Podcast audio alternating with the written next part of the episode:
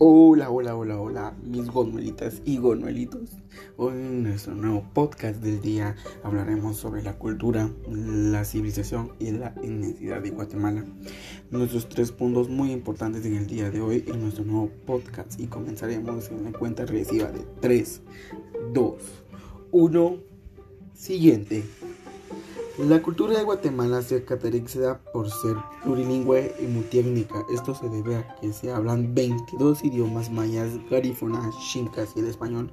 Además, cada etnia que habla en nuestro país aporta sus propias costumbres y tradiciones. Esto ha dado como resultado que Guatemala sea rico en bailes, eh, trajes típicos, gastronomía, literatura y arte. Las cuatro culturas de Guatemala son la maya, el ladino, la xinca y el garífona. Y ustedes díganme, ¿qué cultura de Guatemala sería? El siguiente punto sería civilización guatemalteca. El territorio que hoy ocupa Guatemala formó parte del gran sur de, del este mesopotámico en el que se desarrolló la gran civilización maya. También se asentaron otras poblaciones en el que interactúan con grupos mayas, los cuales compartieron con grupos mayas, los cuales compartieron patrones, culturas, características propias. La única civilización de Guatemala es la maya, en que se floreció en Petén en nuestro continente guatemalteco y fue el hogar en el que los millennials culturas ligada a marca de identidad de Guatemala. Y ustedes, una pregunta. Para ustedes, ¿qué significa Guatemala? Yo les diré un punto. Guatemala significa ciudad de árboles. ¿Por qué?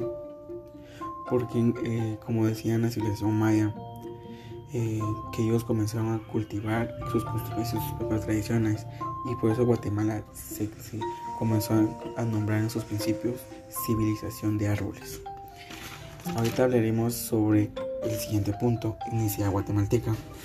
En Guatemala la desigualdad étnica comenzó con la invasión española y desde entonces el país fue evolucionando hasta llegar controlada por unas clases no indígenas de tradición occidental, quedando así a la sociedad compuesta por diversos grupos étnicos, con una población indígena unida por un sentido comunitario, cohesivo y definida por una etnicidad común basada en su prevención, en su aborigen. Y eso sería todo en nuestro nuevo podcast del día.